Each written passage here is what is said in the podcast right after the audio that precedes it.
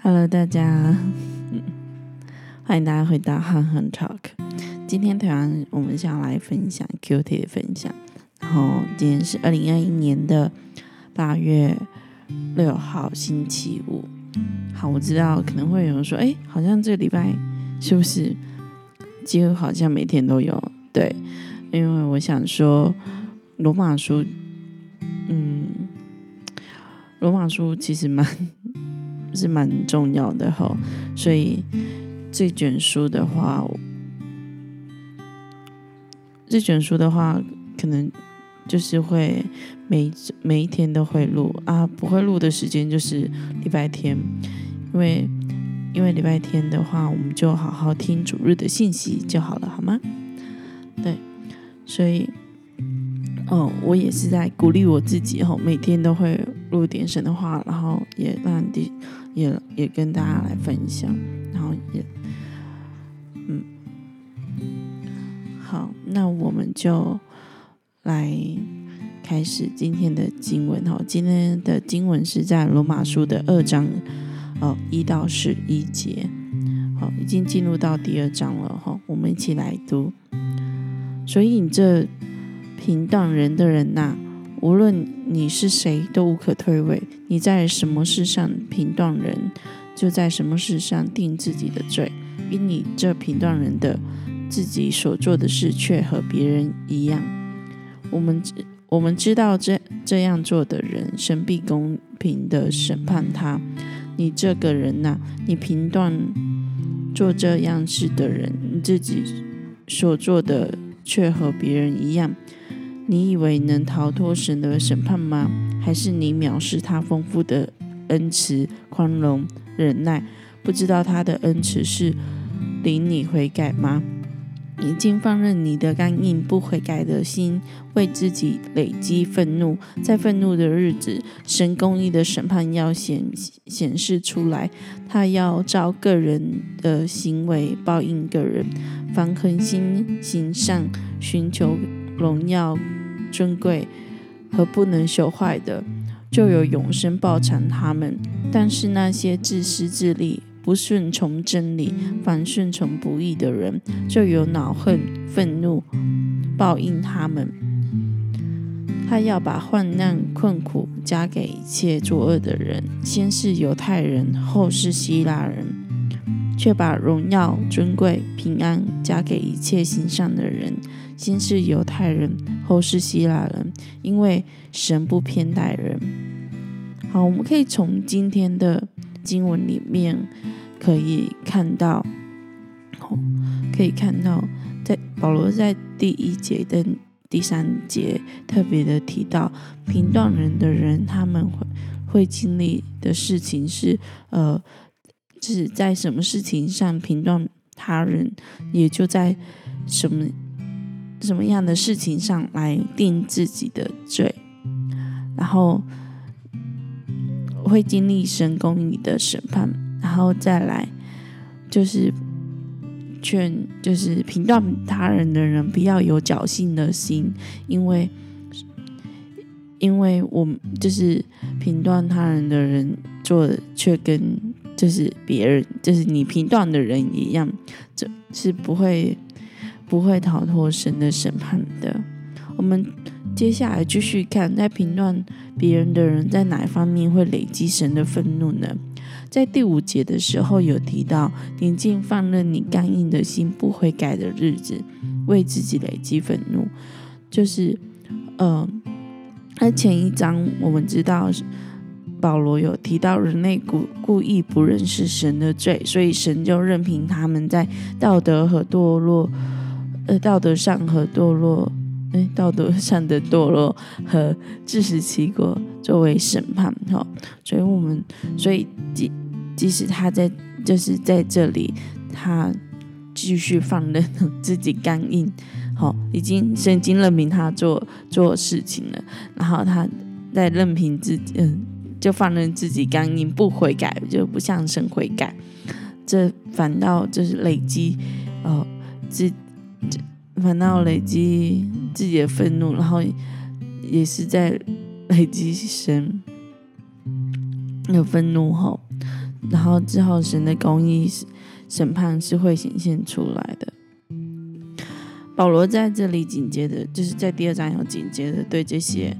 呃自以为与他其他他们不同的犹太人发出警告，就是不要以为自己没有犯，就是我们在第一章提到的情欲上的罪，或者是各样的罪后，就自以为意。其实，呃，在这里其实。这一章，呃，就是一到十一节，最主要的重点是在于，呃，我们不要去评断他人，而是要省察自己。后，好，我们在这里继续来思考。哈，这保罗他警告评断别人的人会受到神的审判，其理由是什么？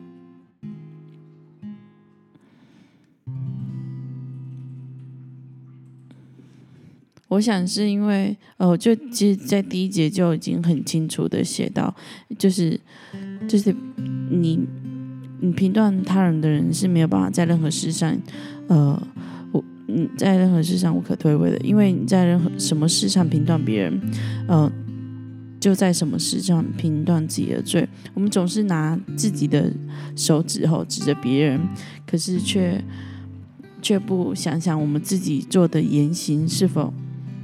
是否有那样的资格，或者是有那样子的能力去指责别人？哈，其实最重要的原因还是来自于我们人最嗯最大问题，就是我们常会自以为意，后心里干意，而且我们不愿意悔改，会心里充满。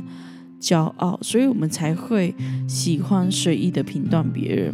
而我们这样评断、这样子评断别人的心，这样骄傲的心，会容忍我们自己成为自己的偶像。哈，所以保罗在这里警告我们，警告我们，就是这些评断别人的人会受到审判，是因为我们其实不把神当神。哈，我们把自己，我们已经。好像把自己高过于神，然后我们已经骄傲到我们自己是，呃，是自己的偶像的，然后神就好像是一个衬托嘛，还是就是就是我们生活当中会提到的呃共同的话题之类的。好好，那我们继续来看，当看到审判与评断别人的罪会受到神的看到，对不起，当看到评断与定。罪别人的人会受到神的审判，你对此有什么想法？嗯，我想我们身为一个基督徒，我们重要的是要认识神，然后是顺从神。当我们评断别人的时候，就是我们自以为我们是神，我们有那个权利可以去判断人哦所做的是对的事情，或者是不对的事情。其实我跟其他的人本质上同都在同一个呃，我要说位格嘛，就是我们的我们的我们的有限也是在同一个同一个时间内，同一个同一个境界。可是神却是。嗯，是超过我们的时间，超过我们的空间的。所以，当当我们要去定断，就是断别人有罪的时候，我们能看到的就跟他人一样，只是一个单向的东西。所以，我们要真的定断别人的罪，从我是说，就是从我们所能看的。方式去定断人的罪的话，那其实我们看的一点都不周全，而且看的是超过我们眼睛所看的。他可能看到其他人的软弱的地方，他仍旧怜悯，可是我们却却却抓住抓着人家的弱点猛打，哈，或者是说。啊，就有点这样看哈，就是我们在开车的时候，我们在从这一条路上，然后我们就就是看得到前面的车，看得到后面的车嘛，对不对？就是看得到用后视镜看得到后面的车，然后前面